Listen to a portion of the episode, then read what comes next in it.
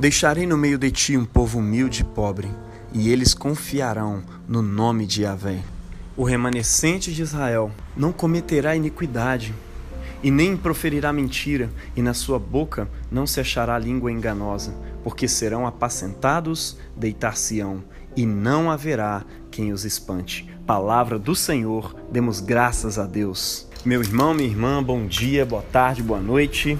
Hoje é terça-feira da terceira semana do Advento e hoje o nosso profeta aqui é Sofonias e ele está fazendo uma profecia que não é lá aquela profecia que o pessoal se anima, não. Sabe aquele tipo de profecia que ninguém quer que se cumpra?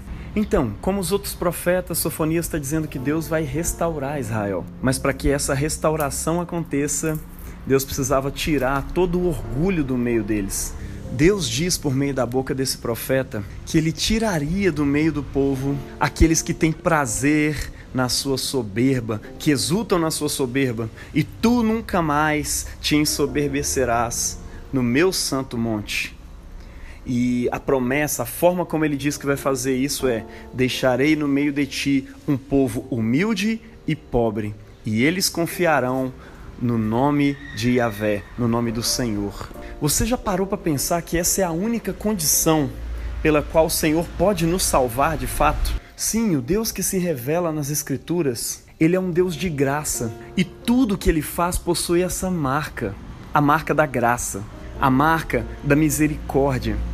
De modo que ao mínimo resquício de soberba, de orgulho que possa morar em nosso coração, baseado em algo que nós somos ou que nós podemos fazer, e nos orgulhando disso, pensar que de alguma forma Deus nos salvou por causa disso, ou que Deus nos abençoa por causa disso.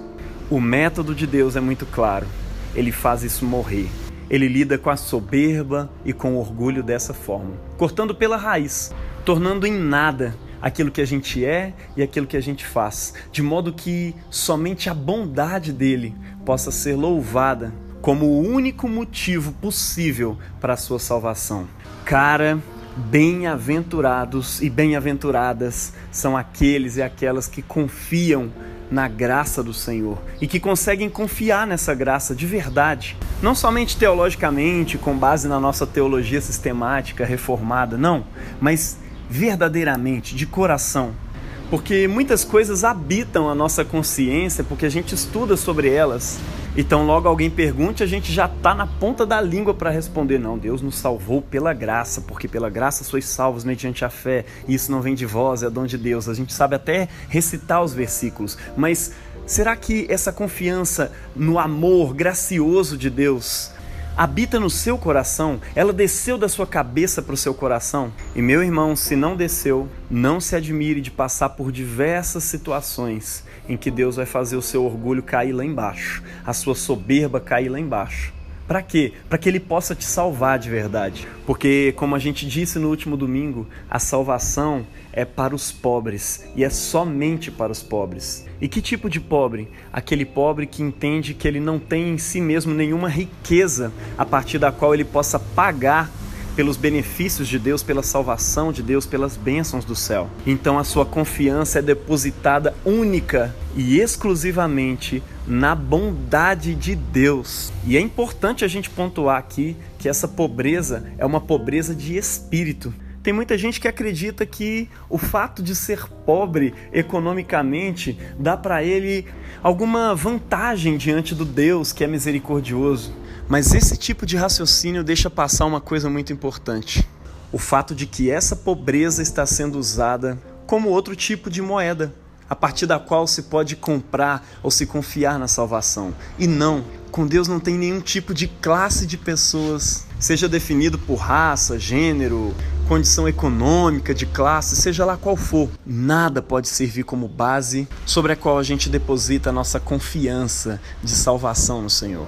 A única via de entrada é um esvaziamento de tudo que somos e uma entrega total de tudo aquilo que nós temos. A pobreza, portanto, citada ali no livro de Zacarias, precisa ser uma condição não somente econômica, mas uma condição moral, uma condição espiritual. A condição de alguém que, como aquele salmista no salmo de hoje diz, esta pobre alma clama e o Senhor a escuta. É essa condição do nosso interior que o Senhor está esperando encontrar no dia da sua chegada. E é por isso que no evangelho de hoje, Jesus está dizendo aos fariseus, um partido em Israel que, diferente do que muitos pensam, confiava que a sua pobreza e a sua entrega religiosa na frente de todo mundo, como pessoas que jejuavam e eram vistas pelos homens como os verdadeiros servos de Deus. Sim, eles achavam que isso era a base da sua salvação. E por causa disso Deus os salvava, por causa disso eles eram os eleitos. Mas esse era exatamente o seu orgulho, que Jesus combate dizendo que os cobradores de impostos e as prostitutas estavam precedendo eles na entrada para o reino de Deus, ou seja, no cumprimento da profecia que eles sempre esperaram e achavam que iam fazer parte dela automaticamente por causa da sua condição social e religiosa. E Jesus estava dizendo que não.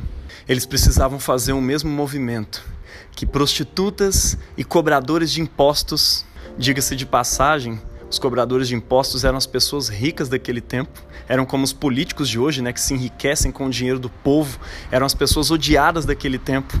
Os fariseus precisavam fazer o mesmo movimento que eles fizeram, ouvindo a palavra de João Batista e se arrependendo. Sim, eles precederam os líderes religiosos daquele tempo, exatamente porque dentro deles eles não podiam encontrar nada que fosse de fato digno. Eles não encontravam, nem por eles mesmos e nem pelo comentário dos outros, alguma dignidade própria, a partir da qual eles pudessem olhar para Deus e dizer: Atente para isso, ó Senhor, veja isso que eu sou, veja isso que eu faço, orgulha-te e me salva. Não, eles não tinham isso. A única coisa que eles podiam fazer diante da mensagem de João Batista e de Jesus é se arrepender. Mas os fariseus, que tinham grandes motivos para confiar em si mesmos, ou perderam essa entrada, ou entraram atrasados para o reino de Deus. E aí eu pergunto para você: quem é você aí na fila do pão do reino de Deus?